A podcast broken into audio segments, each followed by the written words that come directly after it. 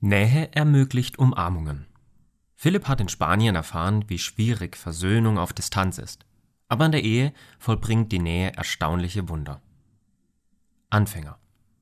Wie oft dachte ich in meinem Leben schon, dass ich endlich etwas verstanden hatte über die Welt, über Kommunikation oder über Versöhnung. Doch dann kommt die nächste Herausforderung und ich stehe wieder am Anfang.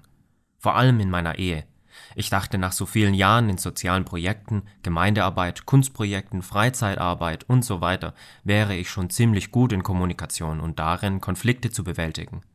Doch dann kam Tamar. Wir heirateten im Mai 2018 und plötzlich entfesselte sich ein Chaos um uns. Vielleicht hing es damit zusammen, dass wir fünf Monate lang keine Wohnung bekamen oder damit, dass wir keinen unserer Pläne umsetzen konnten.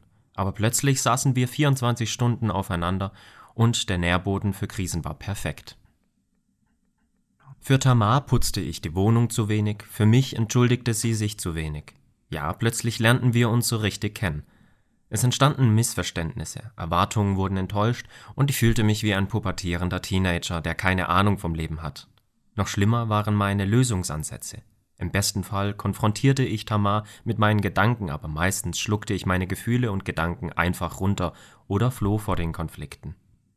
Und wenn ich ein Konfrontationsgespräch hinbekam, endete es meist in einer Diskussion, in der wir uns am Ende nur anschwiegen. Sehnsucht.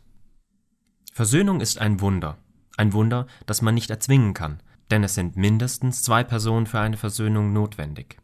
Aus meiner kurzen Eheerfahrung bin ich jedoch verblüfft, dass dieses Versöhnungswunder erstaunlich oft mit Menschen geschieht, die sich auf eine enge Wohngemeinschaft eingelassen haben und lieben. Tamar und ich konnten uns plötzlich nicht mehr aus dem Weg gehen und auf einmal geschah Versöhnung. Immer wieder. Versöhnung über Konflikte, die sich bei Distanz Wochen ziehen oder sogar Freundschaften zerstören könnten, wurden auf einmal im Stundentakt gelöst. Vielleicht sandte Gott Jesus, weil er sich schon immer nach einer vertrauensvollen Beziehung mit uns gesehnt hat. Gott sehnt sich nach einer Wohngemeinschaft mit uns. Er sehnt sich nach Menschen, die wie David sagen, Eins bitte ich vom Herrn, das hätte ich gern dass ich im Hause des Herrn bleiben könnte mein Leben lang.